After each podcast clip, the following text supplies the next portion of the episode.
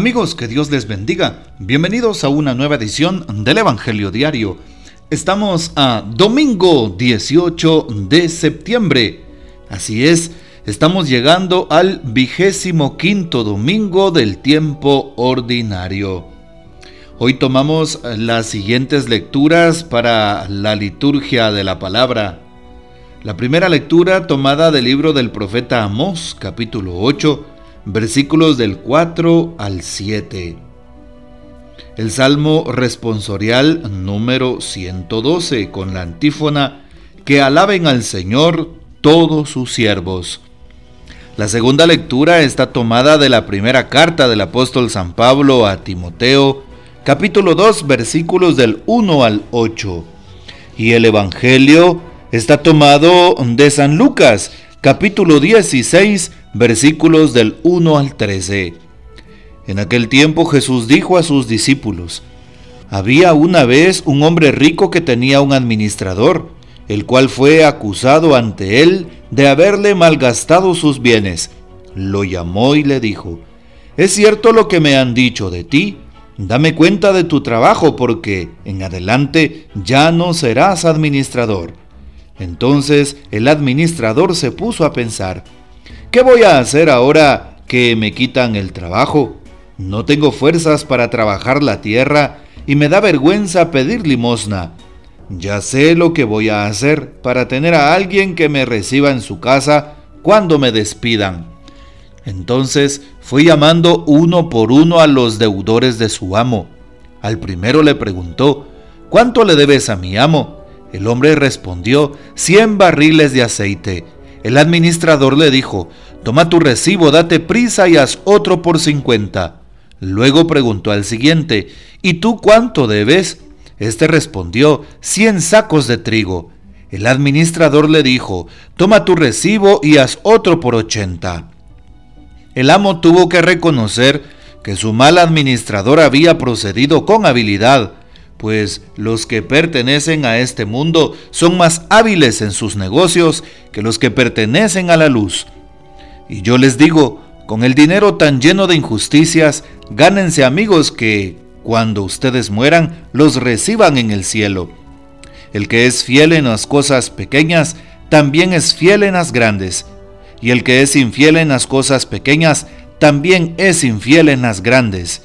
Si ustedes no son fieles administradores del dinero tan lleno de injusticias, ¿quién les confiará los bienes verdaderos? Y si no han sido fieles en lo que no es de ustedes, ¿quién les confiará lo que sí es de ustedes? No hay criado que pueda servir a dos amos, pues odiará a uno y amará al otro, o se apegará al primero y despreciará al segundo.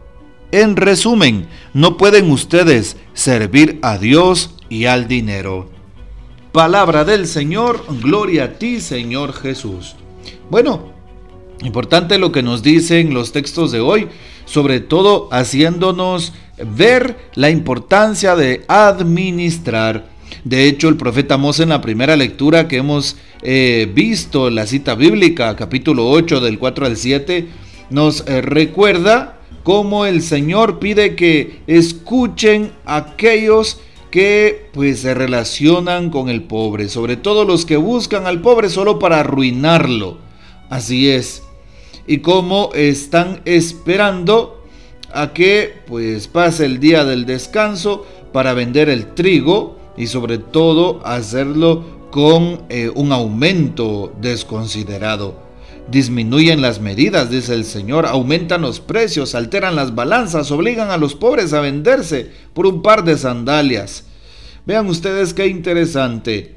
Y por eso Jesús, el Señor, nunca olvida a su pueblo, sobre todo a los más necesitados.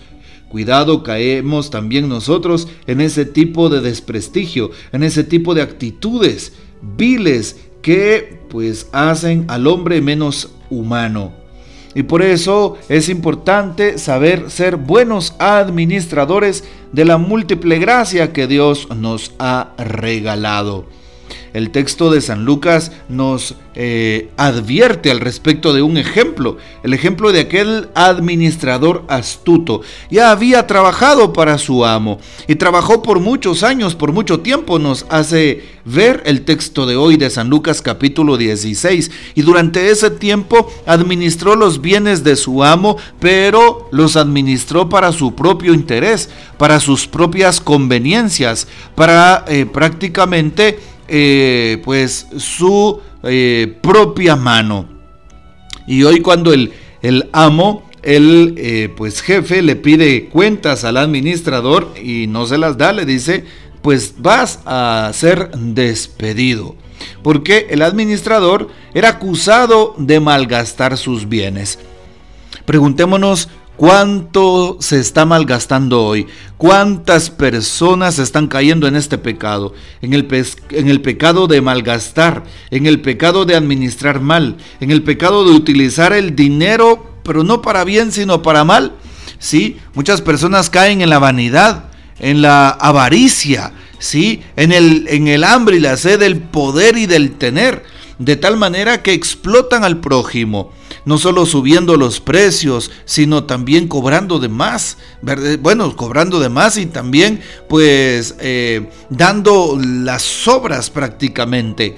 Aquellos que administran, eh, aquellos que administran un país, que administran una empresa, que están al frente de pues una institución, y que se basan en la injusticia, en la corrupción, y pues en el robo desmedido de los bienes. Por eso la palabra nos invita a ser buenos administradores. Así es, Hagamos oración y pidámosle al Señor que nos ayude a saber utilizar el dinero, a saber utilizar los bienes de este mundo, a saber ser buenos administradores, que con sabiduría podamos eh, hacer las cosas bien. No solo lo poco que nos encomiendan, porque de esa manera nos van a poder encomendar las muchas cosas. ¿Cómo administrar el dinero? Pues es legítimo tener y buscar el dinero porque lo necesitamos para nuestra vida, legítimo trabajar para ganarnos el sustento, para el bienestar de nuestra familia, para el progreso del mundo, para hacer una mejor sociedad, claro. También es necesario eh, para la evangelización y la marcha de la comunidad cristiana, como bien lo sabemos, para la construcción de un templo, de un salón de usos múltiples, para la construcción de una obra social, sí, así es.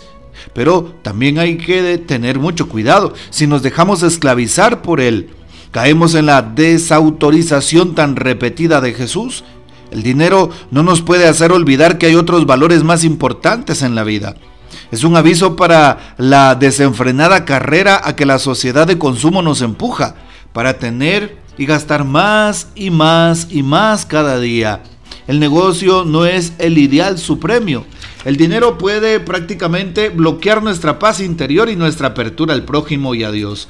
La idolatría del dinero nos hace pecar contra el primer mandamiento porque se convierte en nuestro Dios. El primer mandamiento, amar a Dios sobre todas las cosas, pues aquí se contradice porque estamos amando al dinero o los bienes de este mundo sobre todas las cosas y no a Dios.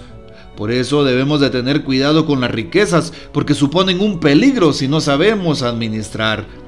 ¿Cuántas personas han caído en el hambre y la sed del poder, en el hambre y la sed del tener más y más? Y explotan pues las instancias eh, de su trabajo, eh, pues que deben de saber administrar y no lo hacen. Por eso es necesario cuidar nuestro corazón. La vida eterna pues es larga, y esta vida que, que estamos viviendo hoy es corta, relativamente corta. Aprendamos a vivir, a vivir con amor, con entusiasmo, con justicia la vida de este mundo, porque es la que va a promover y a permitir que vivamos una vida eterna, auténtica y plena. Así es. Bueno, también el Papa seguramente para hoy nos tiene una reflexión que nos puede precisamente ayudar en este día domingo. Existe una astucia cristiana de hacer las cosas con picardía, pero no con el espíritu del mundo hacer las cosas honestamente. Y esto es bueno. Es lo que dice Jesús cuando invita a ser astutos como serpientes y simples como las palomas. Poner juntas estas dos dimensiones es una gracia del Espíritu Santo, una gracia que debemos pedir. También hoy hay muchos de estos estafadores, corruptos, dice el Papa. A mí me impresiona ver cómo la corrupción está extendida por todas partes. Es más, el Papa dice que hoy la corrupción es el anticristo.